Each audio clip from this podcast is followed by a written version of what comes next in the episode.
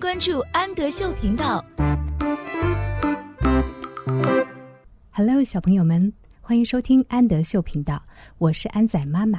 今天让我们一起来阅读海尼曼分级读物的《Packing My Bag》。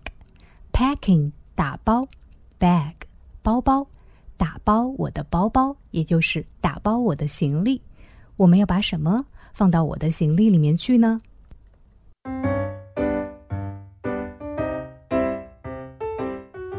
？I have my pants. Pants 裤子，我有我的裤子。I have my shirt. Shirt 衬衫，我有我的衬衫。I have my socks. 我把袜子也放进了我的行李，我有我的袜子。I have my socks. I have my shoes. Shoes 鞋子。 我有我的鞋子。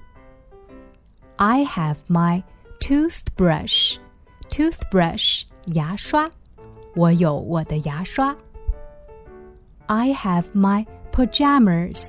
Pajamas 睡衣，我有我的睡衣。I have my bear. Bear 熊，我有我的熊。I have my bag.